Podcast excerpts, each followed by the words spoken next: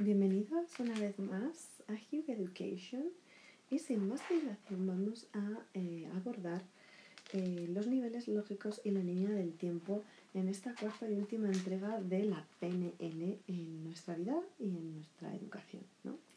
Los niveles neurológicos de Robert Dilts, de este autor, eh, son aquellos niveles de cambio o niveles lógicos de pensamiento eh, cuando queremos conseguir cambios profundos eh, que afecten a más de un aspecto y que sean perdurables en el tiempo, debemos trabajar con estos niveles neurológicos.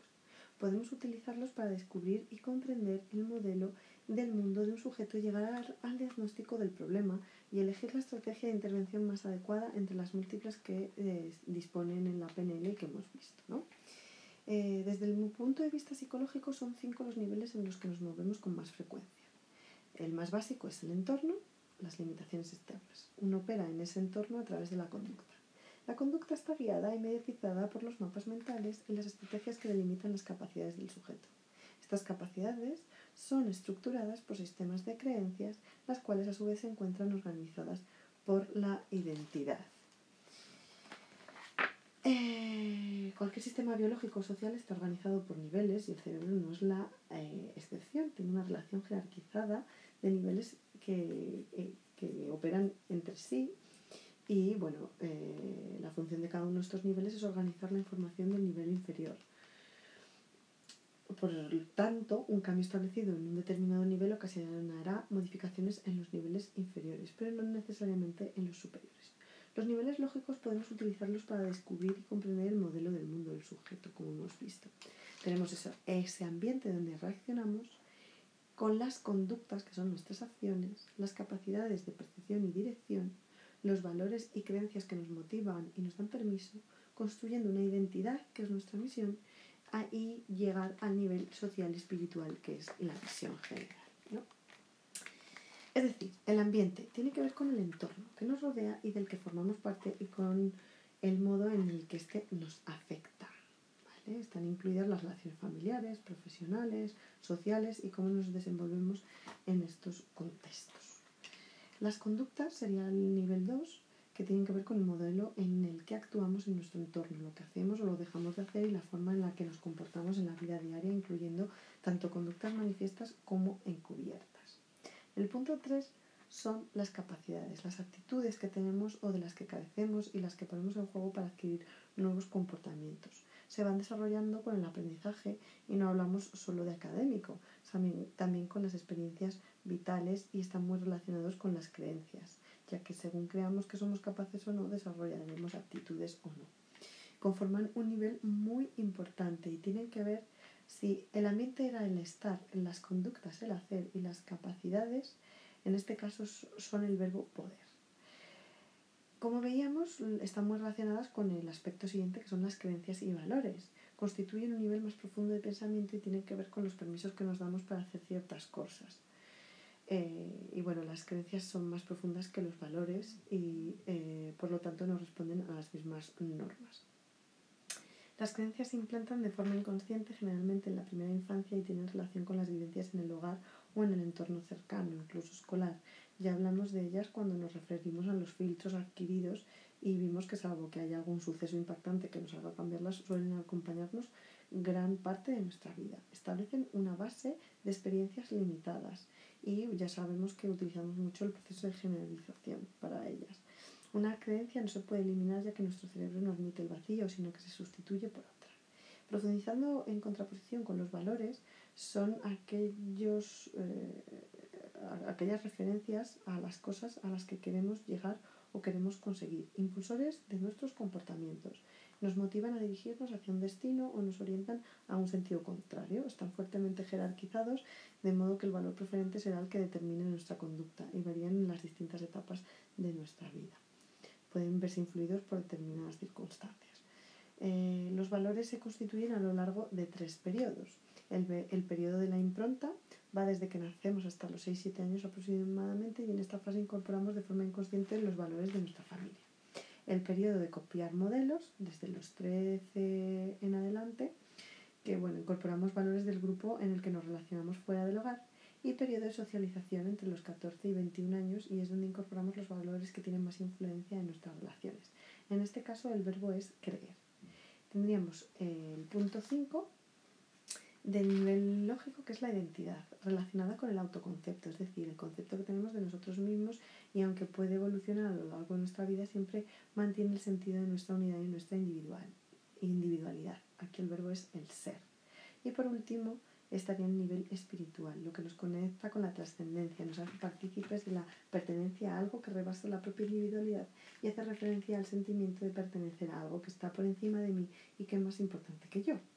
Para algunos es la esencia, la parte más profunda de nosotros mismos, lo trascendente a pertenecer a la especie humana, a la naturaleza o al universo.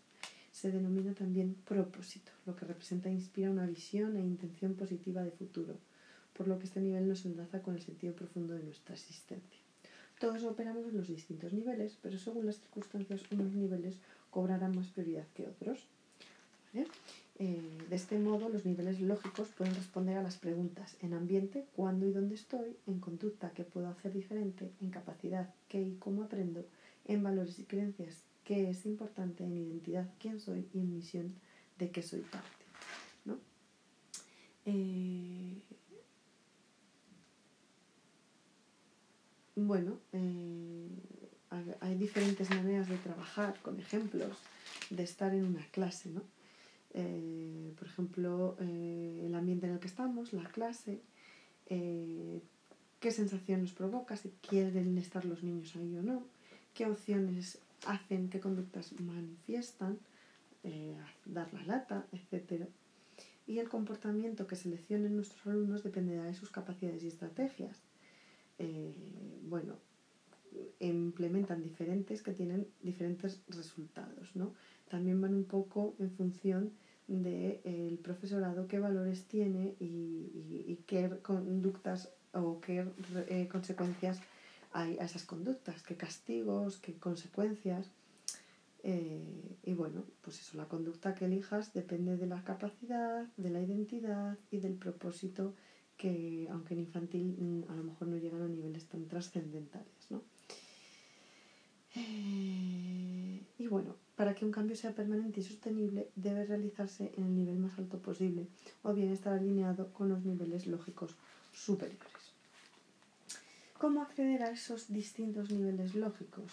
Bueno, pues eh, hay diferentes maneras de eh, trabajar, ¿no? Como de acceder. Eh, vale, eh, como hemos visto, recapitulando, el nivel básico es nuestro entorno ambiente, que es aquello que nos rodea y con lo que nos relacionamos a través de la conducta, y esta está condicionada por nuestras actitudes o capacidades, las cuales están regidas por las creencias que tengamos y dichas a su vez están organizadas según nuestra identidad. Para trabajar en los distintos niveles, eh, debemos tener en cuenta que la función de cada nivel consiste en organizar la información del inmediatamente superior. Las reglas de cambio son distintas para cada uno de los niveles. Un cambio en un nivel inferior no tiene por qué afectar a los superiores. Un cambio en un nivel superior afecta necesariamente a los niveles inferiores. Y un nivel inferior mal estructurado actúa como soporte insuficiente para un nivel superior. Debemos estar muy atentos a cómo usamos el lenguaje, pues las palabras reflejan nuestro pensamiento, pero a la vez lo condicionan. Em, para trabajar modificando una conducta debemos averiguar en qué nivel se encuentra asentada. Es decir, debemos buscar cuál es la última razón para que se produzca dicha conducta, ya que a veces un problema se manifiesta a un nivel inferior, pero puede tener su origen en un nivel mucho más profundo. Allí es donde debemos intervenir para hacer las modificaciones pertinentes. Y por eso es muy importante el uso del lenguaje. No soy, no definirnos y utilizar soy sino eh, nuestras conductas no es lo que somos, no manifiestan lo que somos. es algo transitorio y superable, eh, de manera que bueno, nuestro nivel profundo es nuestra esencia y no está determinada ni definida por nuestra conducta. Y aquí podemos hablar de las sanciones. ¿Vale? Eh, con, con, ejemplos donde podemos hacernos reflexionar sobre el modo en que decimos las cosas a nosotros y a los demás, a nuestros alumnos, y sobre la repercusión que nuestras palabras pueden tener en nosotros y en nuestro propio autoconcepto. eh, cómo sancionar a un niño y a qué niveles llegarían los diferentes modos de sancionarlo con los diferentes efectos que provocarían sobre el alumno y sobre su posible cambio. Por ejemplo, eh, justificar una conducta porque le están molestando y no le han dejado concentrarse. En este caso, por ejemplo, se atribuye la causa del problema al entorno y se le exime de responsabilidad. Se le está enseñando a eludir sus responsabilidades y culpabilizar a los demás de sus problemas. También se puede enfocar eh, que, bueno, mm, dar una reprimenda a nivel de conducta, que está haciendo algo mal en su conducta que ha estudiado poco, se ha esforzado poco, de modo que se atribuye la responsabilidad a ese niño y también se le hace ver que eh, podrá sacar adelante sus objetivos si cambia su conducta. Se le otorga la posibilidad de solucionar el problema. Si se le increpa o se le define afirmando e incidiendo sobre las capacidades, señalándose su falta de actitud para lo que sea, para realizar algo, para estudiar, de este modo se le está incapacitando y restándole motivación para esforzarse, ya que si no tiene posibilidad de comprenderlo, pues ¿para qué lo va a intentar? Otra manera es eh, incidir sobre el nivel de creencias. ¿Vale? ¿Qué crees? ¿Que esto no. ¿Tú crees que esto no lleva esfuerzo, por ejemplo? Inculcándole la creencia de que para conseguir algo siempre hay que esforzarse mucho. Dirige la responsabilidad hacia el niño, pero se le culpabiliza, de modo que ante cualquier fracaso que se considerará que no se ha esforzado lo suficiente, entonces mermará su autoestima y posiblemente le quedará grabada la creencia de que en la vida hay que luchar demasiado. Y eh, bueno, también ese tipo de afirmaciones que compromete la identidad del alumno porque se le está dando una afirmación que afecta a la totalidad de la persona y que escapa de la posibilidad de corrección, puesto que a lo mejor se le compara con otra gente de su entorno, de su familia, atribuye algo que le viene de forma heredada, lo cual hace absolutamente imposible luchar contra esa tara. ¿no? Eh, bueno, mm, a modo resumen, los diferentes niveles son las relaciones, se conectan con el nivel del entorno, con las preguntas de dónde, cuándo, con quién y la afirmación es aquí. Las acciones se conectan con el nivel de conducta, con la pregunta qué y la afirmación, pues hacer algo, ¿no? La dirección son las capacidades, el cómo hacer algo y el verbo poder. El permiso y la motivación conectan con las creencias y valores, el porqué de las cosas y el creo que, ¿no? El autoconcepto, es decir, la identidad, quién eres, la afirmación es yo y la misión y propósito es el nivel espiritual, el quién más, ¿no? Cómo trabajar, hemos visto cómo acceder a esos niveles lógicos, pero no cómo trabajar con los niveles lógicos. Bueno, en PNL se dice que una persona está alineada cuando emite mensajes congruentes y en los diferentes niveles, es decir, cuando en su entorno desarrolla adecuadamente sus capacidades y mantiene unos comportamientos acordes con sus creencias y su escala de valores, los cuales son congruentes con el concepto que tiene de sí misma, la identidad y con su propósito en la vida, ese nivel que veíamos que era espiritual. ¿no? Em, bueno, lo que hace referencia al hablar de alineación de niveles lógicos no es otra cosa que haya congruencia entre cómo me siento, cómo actúo, entre mis valores y mi comportamiento. Em, es la armonía entre los, niveles lógicos.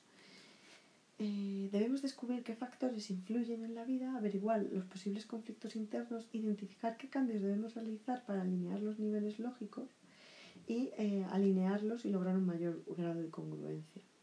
Em, pues eso, podemos comenzar por los niveles más bajos y ir ascendiendo hacia los superiores o iniciar los ejercicios eh, pues en los sistemas superiores, ¿no? Eh, bueno, mm, podemos pensar en una situación que genere conflicto, cambiar el entorno donde suele suceder el problema, también eh, valorar las conductas y comportamientos e iniciar modificaciones en ellos, seguir un paso adelante y entrar en el nivel de capacidades y actitudes, eh, valorando si podemos eh, utilizar otras habilidades que tengamos que pueden ser más válidas o necesarias o que necesitamos mejorar o incorporar. Luego también, cuando tengamos claras estos pasos, mm, podemos ir un paso adelante al nivel de creencias y valores eh, preguntándonos pues, qué creencias tenemos sobre nosotros, sobre los demás, sobre el mundo, qué finalidad buscamos, qué nos motiva, qué nos gusta, qué es lo verdaderamente importante. Eh, y ya podríamos pasar a la identidad. ¿Cómo se definen, por ejemplo, los niños? ¿Quiénes son? ¿Qué hacen en la clase? ¿Cómo son importantes?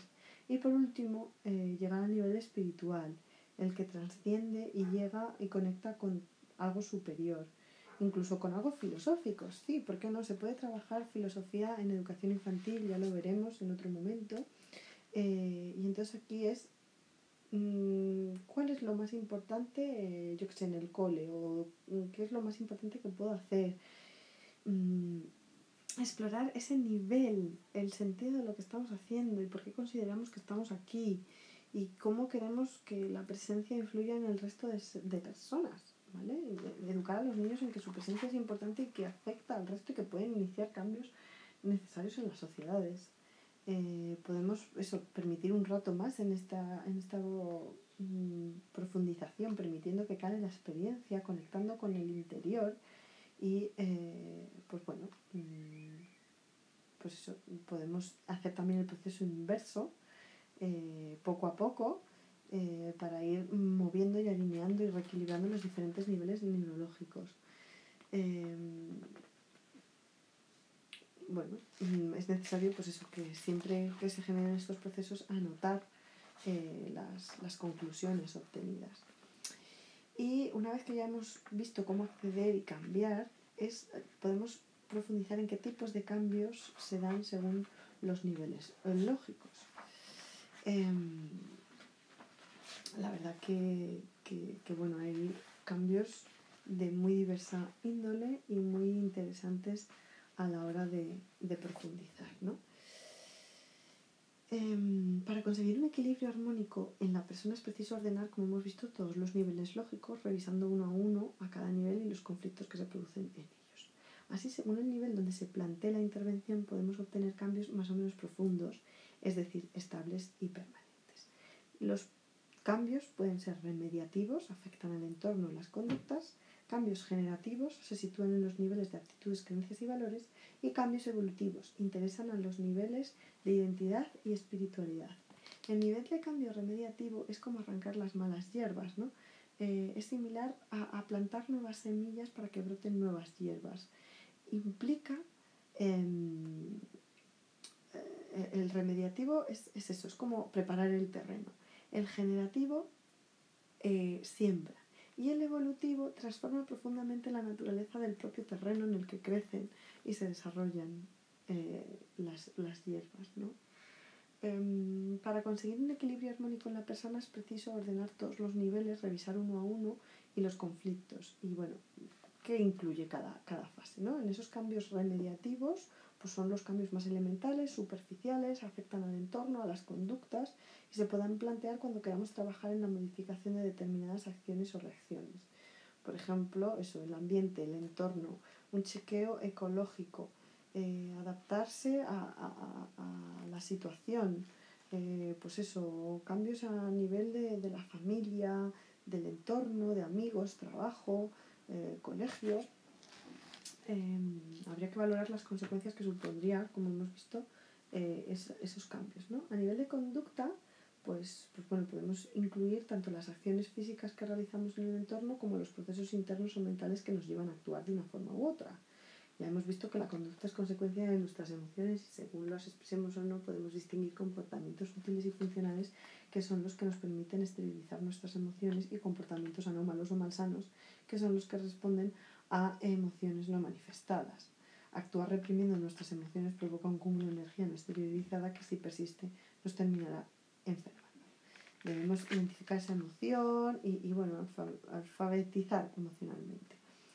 El objetivo del cambio remediativo sobre el comportamiento es reconocer la emoción que estábamos sintiendo y en base a ella elegir la conducta adecuada para expresarla y también posibilita elegir la emoción que queremos sentir y adecuar a ella nuestra conducta de modo que podamos romper el automatismo de la conducta y manifestar lo que decidamos libremente. Es decir, eso, el mundo externo es el cambio remediativo, el mundo interno es el cambio generativo y el mundo transpersonal es el cambio evolutivo. Los cambios remediativos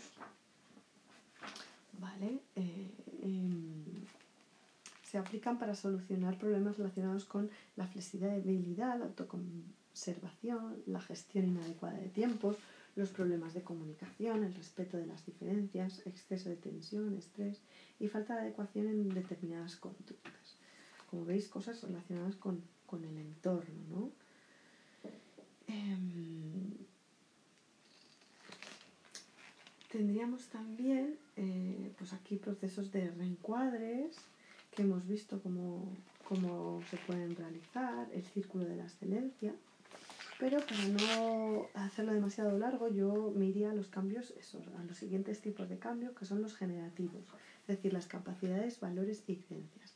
Son los que se producen en, en estos niveles, influyen sobre la motivación, orientación y sobre los permisos que nos damos para hacer determinadas cosas. Aquí se incluyen, por tanto, las estrategias para obtener motivación y para producir cambios de creencias relacionados, entre otras cosas, con los que somos capaces de hacer. En el cole esto pasa mucho. ¿Vale? No, no sé escribir, es de mayores. Este tipo de cambios trabajamos los niveles, por un lado, de capacidades, que bueno, son las premisas fundamentales heredadas de los planteamientos que ya hemos visto, eh, y los valores y creencias, ¿vale? que no se pueden eliminar, sino que se sustituyen por otras. La mayor parte de los problemas relacionados con las creencias suelen deberse a sensación de falta de esperanza, sensación de impotencia, y sensación de falta de valor personal. No sé, cuando, pues eso, eh, hemos intentado algo muchas veces y desistimos, cuando alguien piensa que no tiene capacidad de hacer algo y cuando uno no se cree merecedor de llegar a conseguirlo. Esto en educación es bastante eh, habitual de encontrar en las aulas. Eh, bueno, pues ya hemos visto que las creencias son capaces de producir efectos físicos sobre nuestro cuerpo, pudiendo llegar a provocarnos enfermedades. Y entonces eh, tenemos la posibilidad de sustituirlas, no de eliminarlas. Entonces, para cambiar una creencia limitante hemos de preguntarnos pues, qué cosas creo que me impiden alcanzar el objetivo y qué necesitaríamos. Estas preguntas también se han ido repitiendo a lo largo de, nuestro eh, trabajo. ¿Qué otra creencia positiva podría reemplazarla? Y si tuviéramos una nueva creencia, ¿qué crees que ocurriría? ¿no? O qué ideas o qué cosas, qué acciones se te ocurrirían para eh, alcanzar esa meta, ¿no? Es ver los dos lados de la moneda. pues eso, cambiar el foco, como hemos visto. Eh, algunas de las técnicas de PNL, pues para conseguir cambios generativos, ya hemos visto pues, el trabajo con las emociones no deseadas, eh, la eliminación de fobias y traumas, con, con rapport, con pues, haciendo trabajos de proyección, recordar emociones, recordar, rememorar situaciones, eh, el puente hacia el futuro, eh, cambiar creencias limitantes, eh, pues eso, repetir estos procesos muchas veces y mm, comprobar pues esos señales verbales y no verbales. bueno, mm, analizar cómo actuamos con esas creencias, las submodalidades. Es un poco un poner en marcha todo lo que hemos visto anteriormente, eh, cómo reaccionamos a determinadas afirmaciones y escribir en positivo pues, las creencias que, queremos eh, modificar. Eh, y por último, respecto a los cambios evolutivos, la identidad y la transpersonalidad son los cambios más profundos ya que se producen a nivel de identidad y espiritualidad por lo que afectan al propósito de la vida y a la misión que tenemos en ella. Este tipo de cambios viene, eh, tienen lugar en los niveles más bajos del iceberg, es decir, en los niveles que al modificarse provocarán que el individuo evolucione en todos sus niveles. Este tipo de cambios son muy profundos y deben ser abordados por una persona con bastante experiencia en PNL. Eh, y bueno, pues aquí no vamos a, profundizar mucho más. Eh, y bueno, este que por último hablar de la línea del tiempo, ¿no? Como y qué ejercicios hacer con esa línea del tiempo. Eh, la línea del tiempo es una construcción mental usada internamente para organizar los eventos de nuestro pasado, presente y futuro a nivel físico, ¿no? Lo podemos representar en el suelo. Eh, podemos evocar un recuerdo del pasado, eh, actividad que aún sigas haciendo en el presente, que continúes haciéndolo en el futuro. Y si solicitamos que lo señales, esto con los niños es muy gráfico, muy visual y, y muy concreto, dónde se sitúa en estas imágenes que has tenido en tu mente. También debemos tener en cuenta que según la edad del niño, pues la estructuración temporal es, compleja, ¿no? Em, pues, pues, señalamos así los tres puntos básicos de, la secuencia temporal, ¿no? El pasado, presente y futuro. Eh, si eres de los que te ves dentro de tu línea, entonces la modalidad es que estás asociado en el tiempo. Eh, si en cambio pues, eh, la línea la ves a distancia o fuera de ti, la modalidad es disociado del tiempo. ¿vale? Eh, bueno, puedes verte desde fuera o dentro de la propia línea como acción en el tiempo o algo que es más a través del tiempo. Em, lo ideal es poder moverse a lo largo de, esa línea para tener una visión más global de una línea imaginaria, pero que pueda ser trazada físicamente, dejando que el inconsciente camine, se sitúe y eh, determine determinados puntos en función de lo que se quiera trabajar. Em, bueno, es posible cambiar la orientación de nuestra línea del tiempo y por tanto el modo de enfrentarnos a las situaciones sin la necesidad de cambiar ninguno de los recuerdos que la forman. Por ejemplo, pues, pues eh, podemos mm, visualizar eh, que, estamos en el flujo del tiempo o verlo como un continuo desde fuera. Eh, también es útil aprender a espaciar el presente y el pasado sobre esa línea y un pasado percibido con demasiada cercanía puede estar influenciando demasiado en el presente o un futuro muy distante. Debemos también valorar esos puntos de la línea en la relación con el presente. Em, tendríamos también eh, pues ejercicios, ¿no? Enumeración de ejercicios que podemos hacer con esa línea del tiempo pues dar luminosidad a las zonas más oscuras, trabajar submodalidades eh, de la línea temporal en caso de traumas, em, transformación de la línea temporal en caso de un pasado negativo, desplazarla, almacenar las experiencias pasadas, dejarte caer en diferentes puntos, flotar sobre ella, eh, mm, sacar recuerdos o meter, eh, no sé, bueno, eh, mm, alguna cosa más relacionada con la línea del tiempo, pues, pues, pues, pues, pues, pues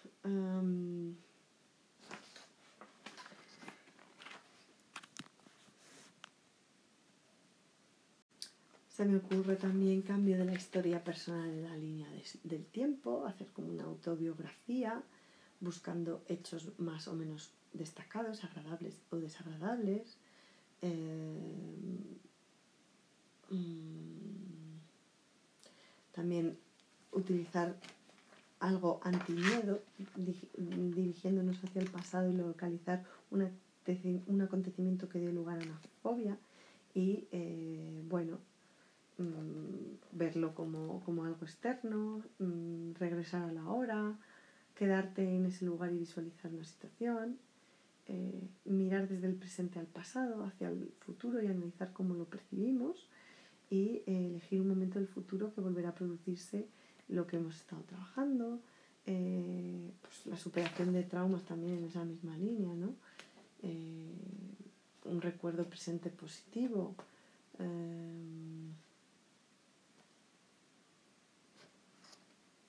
Salir la línea temporal, comprobar las diferencias entre diferentes recuerdos en esa línea, transformar el miedo y el temor, pues como hemos visto, ¿no? Mirando eh, los diferentes acontecimientos en esa línea, moviéndonos de presente a pasado al futuro y, eh, bueno, mm,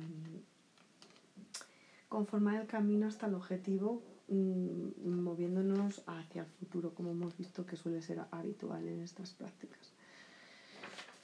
Em, me gustaría concluir diciendo que, bueno, que es una poderosa herramienta, la PNL, en el ámbito personal y educativo, que esto es solo el principio para que profundicéis, que tiene unos resultados muy notables, aunque no dominemos todas las técnicas, y es la verdad que bastante amplio en este campo. Eh, y bueno, podemos seguir profundizándote, profundizando en este tema Eh, y bueno, el estudio constante y la práctica habitual pues es lo que ofrece solidez y confianza a la hora de, sacar partido a esta estrategia y de afianzar el proceso de enseñanza-aprendizaje de, nuestro, de nuestros alumnos. Eh, y bueno, mm, la necesidad y el punto principal es el rapport, crear un buen rapport y a partir de ahí podremos desarrollar e implementar diferentes técnicas propuestas.